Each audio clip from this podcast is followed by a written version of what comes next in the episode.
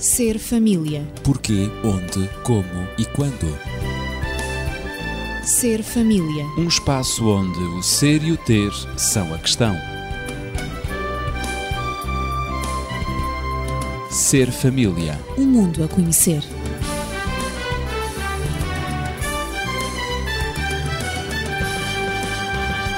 Durante esta série de programas, tentámos dar uma resposta a alguns aspectos da vida familiar.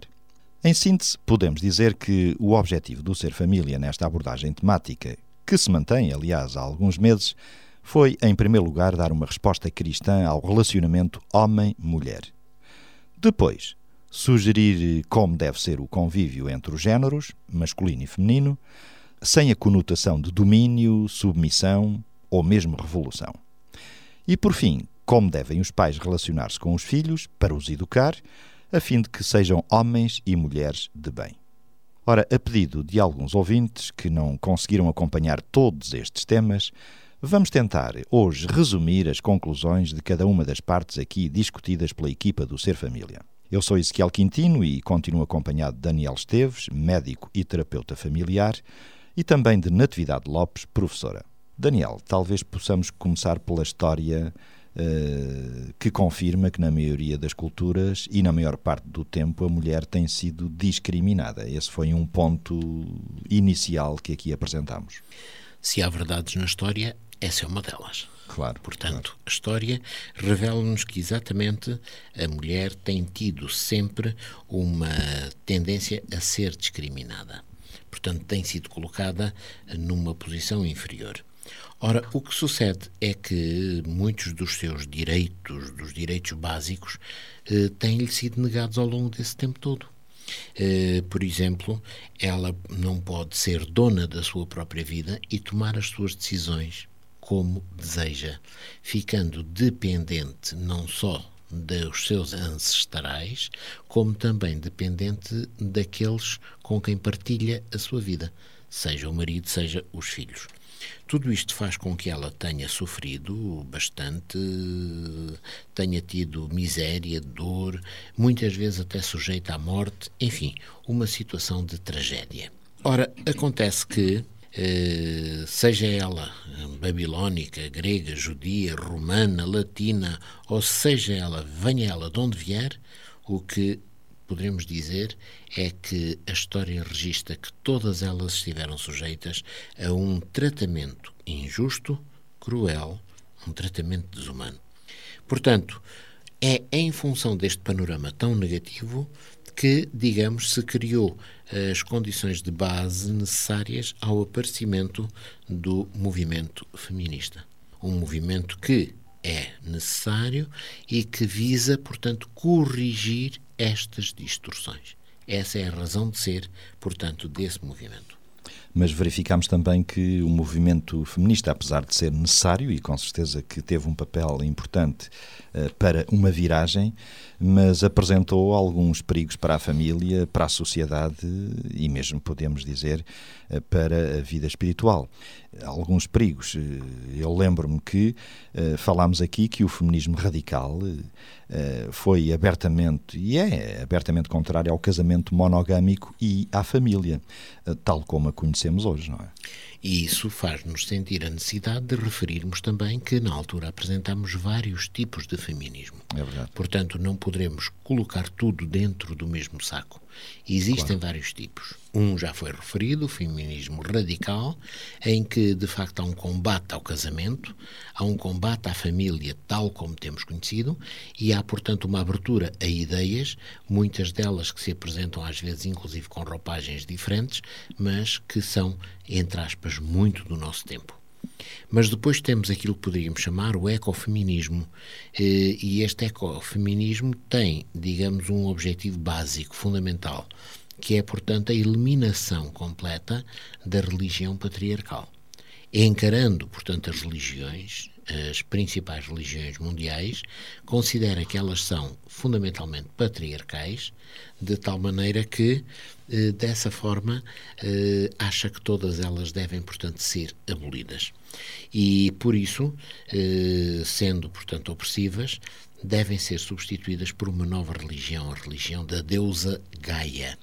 Uhum. Depois poderíamos dizer que existe um feminismo teológico. E esse feminismo teológico procura partir de uma asserção seguinte: se a Bíblia não dá à mulher o devido valor, então não pode ser considerada como a revelação de Deus. E, portanto, este é um, um, feminismo que vai tentar, de algum modo, minar completamente a base de sustentação do cristianismo. Uhum.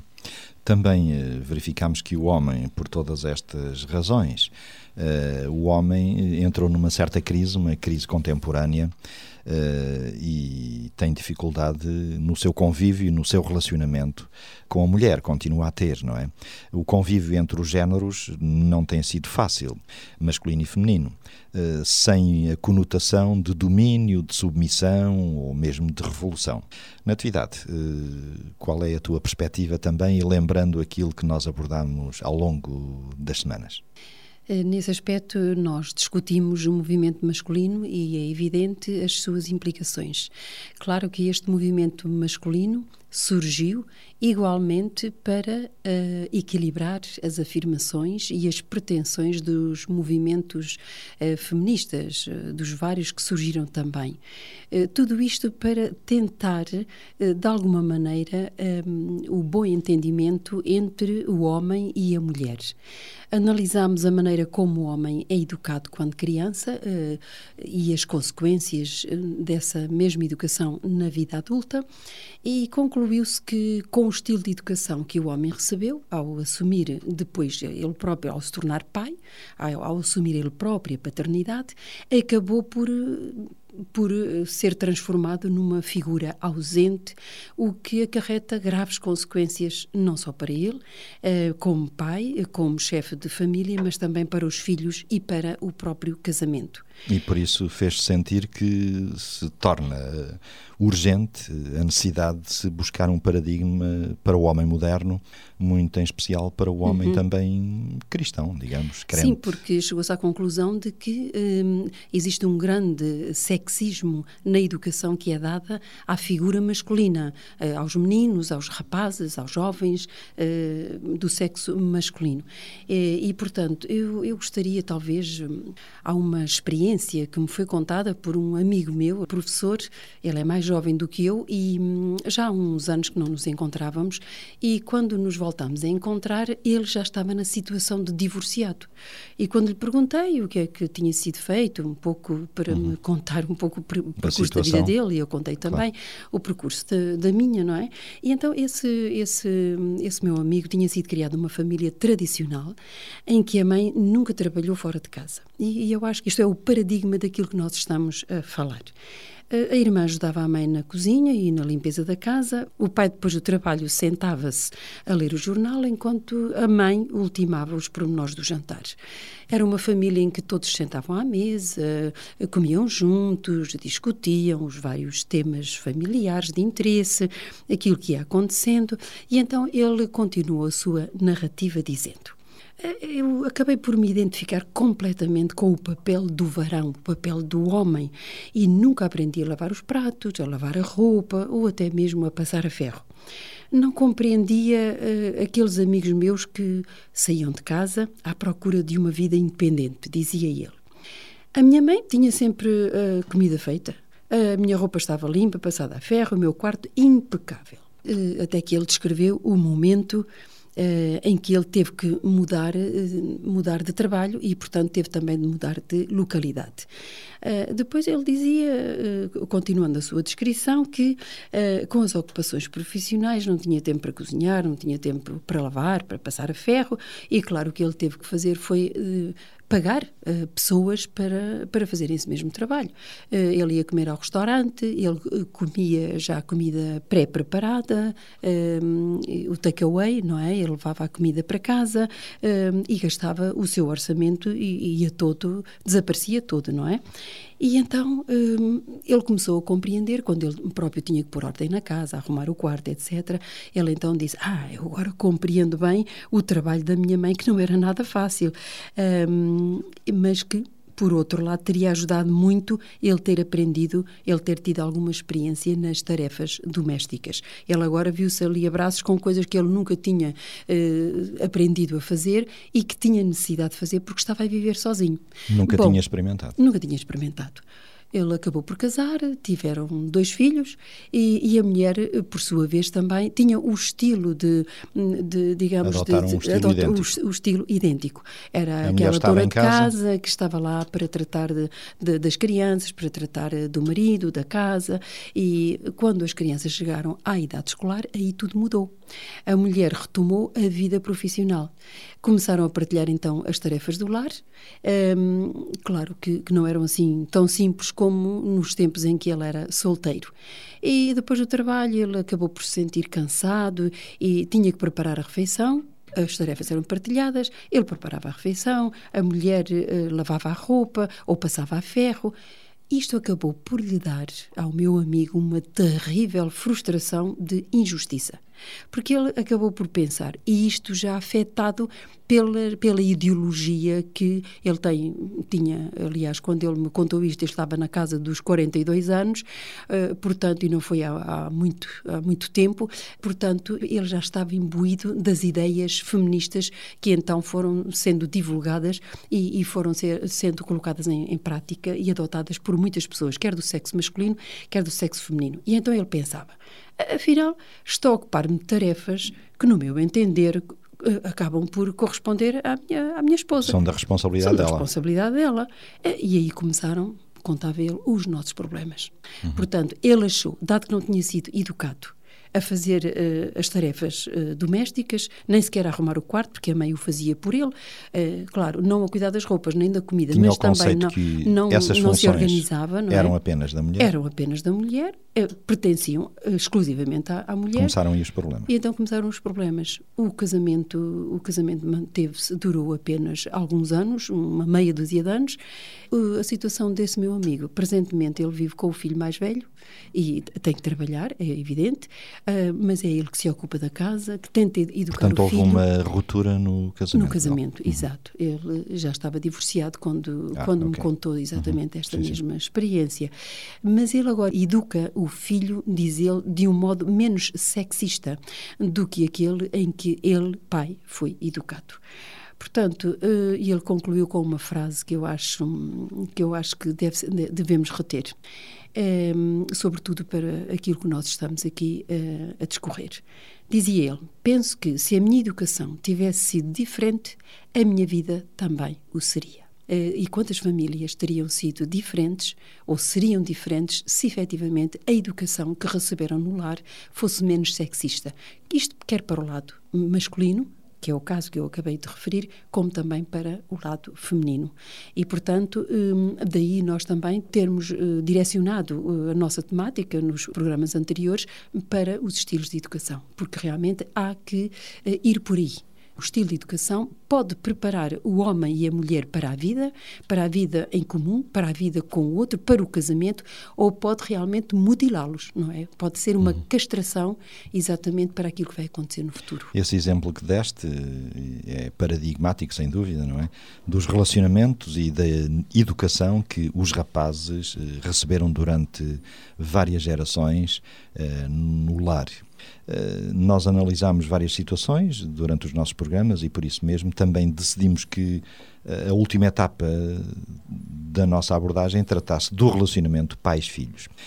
Daniel, talvez nós pudéssemos agora resumir um pouco tudo isso que dissemos sobre a forma, os modos de educar as crianças, os filhos. Há um aspecto que nós deveríamos chamar a atenção para ele, que é o seguinte: Será que a legislação é o retrato da sociedade ou a sociedade é o resultado da legislação? Uh, é, o dilema. É, é, capaz de ser um, o tal problema de pescadinha de rabo na boca. Uhum. Mas o que sucede é que com as leis que agora existem, muitas vezes chega-se à seguinte conclusão: é que essas leis vieram criar toda uma geração de pessoas muito individualistas, muito viradas para os seus interesses. Estamos muito numa sociedade individualista. é? individualista. Muito individualista. Portanto, essas pessoas apenas e tão só querem defender, portanto, os seus interesses, muito mais do que os interesses da família. Os interesses do indivíduo sobrepõem-se ao interesse da família.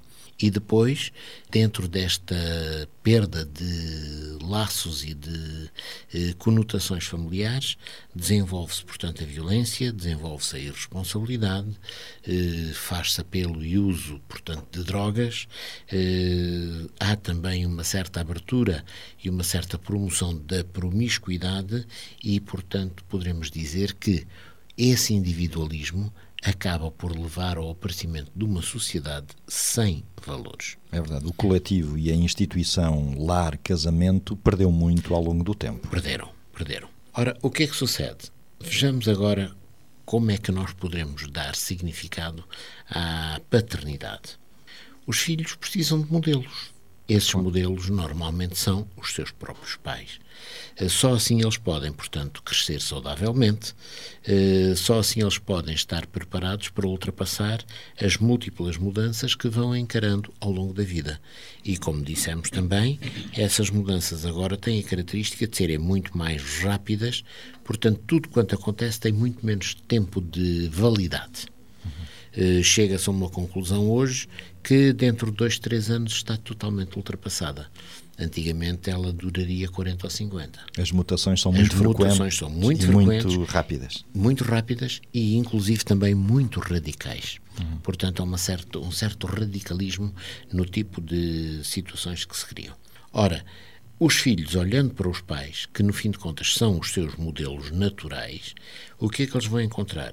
Vão encontrar a hipótese de três modelos de educação. Portanto, um seria o modelo autoritário, outro seria o modelo passivo e, outro seria, portanto, o autoritativo. Falámos, portanto, nestes três modelos ao longo destes programas e deixámos sempre bem vincada a nossa opção fundamental pelo modelo autoritativo. Claro. Excluindo sempre o autoritário, o passivo ou permissivo e adotando o autoritativo, que é um modelo muito mais eh, equilibrado. Pelo facto, esta também foi uma realidade que nós lembramos aqui, pelo facto de nós termos nascido numa sociedade ocidental, nós desenvolvemos eh, aqui um estilo de vida patriarcal, onde, tanto no lar como na vida pública, os homens dominaram e ainda hoje tomam as principais decisões, relegando assim a mulher eh, a um papel secundário. E tradicionalmente, eh, infelizmente, às vezes, por força da lei, não é? A mulher tem sido considerada cidadã de segunda classe, eh, com poucos ou nenhuns direitos humanos. Tem vindo a conquistar, é verdade, mas ainda haverá algum caminho a percorrer e os homens eh, também terão de percorrer um caminho de adaptação à nova realidade. Sem dúvida, eles terão que, portanto, também aqui interiorizar novas regras e novos modelos. Eh, isto é assim, quando uma coisa é repetida até mais não, eh, acaba por se criar a noção de que essa coisa está correta. Pois. Portanto, quando ao longo de décadas se repetiu a sujeição da mulher e, portanto, a sua ausência de direitos próprios, porque era isso que acontecia em todo lado, considerava-se isso como natural. E, portanto, muitas pessoas nem se apercebiam do que é que isso representava em termos de perda, portanto, de direitos para a mulher. Ora, agora é necessário que, eh, portanto, entendamos que essa situação ajudou a fermentar o movimento feminista, que surge como uma forma de ultrapassar toda essa sujeição, toda essa inferioridade a que a mulher estava sujeita. E, portanto, agora temos que assumir que o modelo atual da sociedade, e não vamos dizer que é o modelo último, porque a mutação e a evolução continua, mas poderemos dizer é que o modelo atual da sociedade é um modelo em que a mulher despertou para a vida e para a sociedade. E ao despertar para a vida, não só vai à procura de novas oportunidades e, portanto, começa a encarar de forma diversa muitas das realidades e das certezas que existiam no passado, e ao mesmo tempo o homem agora vai ter que fazer face para que haja uma sobrevivência equilibrada, vai ter que fazer face a novas realidades também. É isso. A mulher hoje participa na sociedade como não participava há algumas décadas atrás, não é? Tem uma intervenção social muito alargada e cada vez mais participativa. É isso que nós temos vindo a sentir. Natividade, é isso que tu sentes também com esta realidade? É. Sim, pelo que já sabemos, a mulher nunca na história deveria ter sido considerada um, um ser inferior ao homem. E para os leitores eh, da Bíblia e que estão atentos à descrição que é feita da criação do ser humano, começando pela criação de Adão e passando à criação de Eva, nós vemos que ontologicamente, ou seja, na sua essência, a mulher foi criada para ser um complemento do seu companheiro, um complemento E nunca um homem. ser inferior. E nunca um ser inferior. Talvez o Daniel está ali a fazer sinal, talvez ele tenha uma experiência interessante a contar. Há pouco contaste uma história verídica, não é? Mas o Daniel. Sim, ele, como terapeuta, deve ter muitas, não é? com Sim. experiência, claro. E, e, é um facto que, portanto, esta experiência nos retrata duas realidades completamente diversas eh, num curto espaço de tempo. Trata-se de uma mulher, portanto, de uma idade de 40, 40 e poucos anos, que foi educada numa tradicional família portuguesa, foi educada para ser uma ótima esposa, para ser uma boa mãe, para ser, portanto, um elemento que gerisse a sua família e a sua casa de uma forma eficaz. Portanto, aprendeu aquilo que era tradicional, ser boa cozinheira, ser boa dona de casa e depois fazer algumas coisas em termos estéticos que fossem também interessantes, portanto, bordar e coisas assim do género. Pronto, uma mulher preparada. E Só voltada para casa. Voltada para casa, para a família. Acontece que ela tinha um irmão, pouco mais velho do que ela, e chega um momento em que o irmão, portanto, está a preparar-se para entrar na universidade. E ela achou que também gostava. E, portanto, quando expressou isso, encontrou uma resistência muito grande por parte dos pais. O que é que tu vais fazer para uma universidade? Tu tens é que te preparares para casares, teres o teu marido, seres, portanto, dona de casa e a vida é assim que deve ser. Na realidade, com esta mulher, eh, não foi assim que foi. O que sucedeu foi que esta mulher acabou por sair de casa ir, portanto, para casa com uma amiga, eh, dedicar-se ao trabalho, numa situação, portanto, em que ela tinha carências na medida em que não estava devidamente preparada e habilitada, portanto, um trabalho de menor qualidade do que aquele que ela gostaria de poder ter, eh, mas sempre com o estigma mental de que, pois, isto é uma frustração porque minha, o meu destino seria ser esposa. Uhum. Até que, por fim, e enfim, depois de muita luta e de muito esforço, ela, aos 44 anos de idade, chega à conclusão de que é solteira, vive só, tem o seu espaço, tem a sua carreira profissional, assumiu uma postura, inclusive uma posição de uma certa liderança dentro da empresa em que trabalha e, surpresa das surpresas, sem ter marido e sem ter família para a qual ela tinha sido educada, ela, no entanto, é feliz. Mas não constituiu família. Não constituiu família, mas é feliz. Uhum. Ultrapassou aquele estigma, aquele modelo que de algum modo condicionou todo o seu futuro. Ela poderia ter estudado, poderia ter feito uma carreira que não fez, claro. porque na altura, não, as meninas não são feitas para isso. Pois. É, Exatamente sim, sim. como aconteceu no, no, no meu caso, claro. tudo isso fruto de uma, de uma educação, no caso que eu contei, uhum. uh, tudo isso fruto de uma educação estruturada em função de, de, fazer com que a pessoa fosse aquilo que os pais entendiam que deveria ser e aquilo que a sociedade também achava o melhor.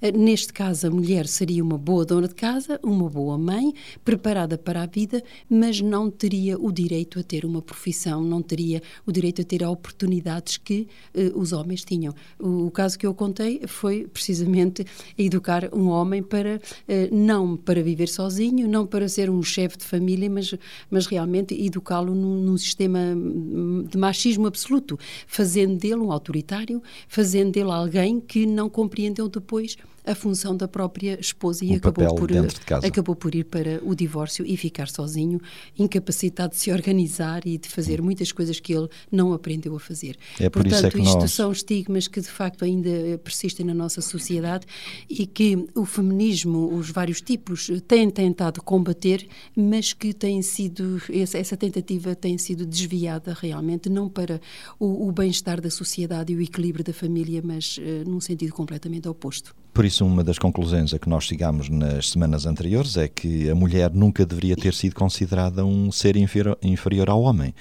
Uh, quer dizer, as funções, os papéis e trabalhos uh, do homem e da mulher podem variar, mas isso não contribui para que os homens sejam nem superiores, nem sequer inferiores.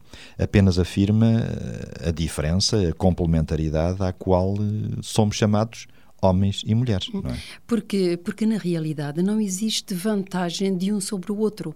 Nem o homem é superior à mulher, nem a mulher é superior ao homem. O homem também não é inferior, mas a mulher também não o é. Claro, e até lembramos que do ponto de vista bíblico, falando uh, da existência da mulher, é qualitativamente igual ao homem em termos de qualidade, não é inferior à mulher. E compreendemos também que, desde a criação, foi a intenção de Deus eh, que houvesse certas diferenças eh, entre o homem e a mulher também lembramos, há já uma diferença de sexo, mas também diferenças de funções. Funções Tinham as suas próprias características, distintas no plano biológico ou anatómico uhum. e, sem dúvida, também no aspecto emocional. Mas, em termos de dignidade, homem e mulher são precisamente iguais, iguais claro. de dignidade e de direitos. Claro. Uh, atualmente, uh, os movimentos feministas, sobretudo os movimentos radicais, o que procuram fazer é eliminar todo o vestígio de diferenciação de sexo e pretendem também estabelecer uma sociedade andrógina, ou seja, fala-se muito em unissexo, quer no vestuário, quer também em, em, várias atividades, mas esta, esta unidade que se pretende, esta androgenia da sociedade, uh, marca precisamente que não há diferença. Uh, efetivamente, existe ontologicamente, existe essa diferença. Nós somos seres que não somos iguais, mas que nos complementamos. Mulher e homem, masculino e feminino, se complementam. As diferenças, uh, exatamente, são necessárias para essa própria complementaridade. Portanto, eh, vocês homens fazem aquilo que nós, mulheres, em alguns casos não somos capazes de fazer, não temos funções para desempenhar alguns papéis que vocês desempenham e vocês, igualmente, como homens, não, não, não desempenham todas as funções que nós mulheres também desempenhamos. Portanto, nós necessitamos, necessitamos entre aspas, não é verdade, mas a, a, a função masculina complementa a, a, na perfeição aquilo que nós mulheres não, não temos aptidão para fazer, não, não, não, não estamos, digamos, programadas, digamos assim, para fazer certas coisas que vocês fazem, a nível da força, a nível também do raciocínio, a nível daquilo que é prático. Nós somos muito mais complicadas, vocês são muito mais práticos, muito mais verticais. Em termos uh, de espaço e de tempo, em termos de espaço e de tempo, é? exatamente Exatamente. O homem tem uma perspectiva provavelmente mais realista Exato. do que a mulher. E, e propriamente nas, na, nas inteligências, se nós vamos ver, hum. estudar, a fazer o estudo das inteligências múltiplas, vemos que há algumas tendências que são mais pró-masculino e outras que são mais pró-feminino, de acordo com as características masculino e feminino. Uh, portanto, aquilo que nós temos que fazer não é tornar o homem e a mulher iguais, seres claro. iguais, Serão mas respeitar as diferenças que têm, porque essas diferenças são necessárias para a unidade de ambos, para a complementaridade e para a felicidade, a felicidade de, ambos. de ambos e da sociedade. Exatamente. Eh, por isso não podemos permitir, Daniel, que as pressões sociais atuais e as retrógradas e as falsas conceptualizações do trabalho, em especial, induzam a crer que se para o meu sexo for designado certo tipo de trabalho, isso não o torna inferior ou superior ao outro sexo. Sem dúvida, e temos que dizer que no conceito bíblico não poderemos dizer que algo que é, por exemplo, trabalho intelectual seja mais válido e mais, eh, digamos, importante que aquilo que é trabalho manual. Uh, um exemplo muito simples talvez nos ajude a entender. Quando temos a construção de uma casa, temos, por exemplo, aqueles que fazem o assentamento dos tijolos, mas depois não queremos a casa com os tijolos a nu. Queremos a casa, portanto, rebocada, portanto, temos os estucadores a seguir. Claro. Qual deles é que é mais importante? Para a casa concluída, ambos são importantes. Claro. E é dentro desta linha que nós temos que seguir. No entanto, o homem, muitas vezes, porque tem mais cargos de liderança, de executivo, ele pensa que por isso é superior à mulher. É um engano não é superior à mulher. Eh, é necessário que a mulher, portanto, entenda também, e o homem, que não é essa diferença que caracteriza qualquer tipo de superioridade. E se a mulher também entender isto, ela própria sentirá que não precisa de se deixar arrastar por determinados mecanismos de feminismo eh, radical, de tal maneira que ponham em causa a própria sociedade, a sua estabilidade e a sua perenidade. Portanto, entendendo que ambos são iguais em termos de dignidade, em termos de oportunidades, em termos de posição, desde a raiz até ao fim das suas existências, e podemos pensar que estamos a dar lugar e espaço à construção de uma nova sociedade em que não temos que estar no patriarcalismo, não temos que estar no feminismo, mas estamos no equilíbrio que o cristianismo propõe. Muito bem, por isso a batalha dos sexos não é mais necessária hoje. E, como acontece com quase todas as guerras, digo eu, é iniciada por alguns, mas todos são mandados para a guerra, isto é, todos sofrem as consequências dessa guerra. Vamos fazer tréguas por hoje para continuarmos a síntese dos últimos programas sobre a família, uma sociedade que pode funcionar, na próxima semana. E ficamos à espera das suas eh, sugestões, comentários, dúvidas ou questões para o 219 106 310. Vamos continuar a viver na família que temos, sendo felizes em harmonia. Ser família. Porquê, onde, como e quando. Ser família. Um espaço onde o ser e o ter são a questão. Ser família. Um mundo a conhecer.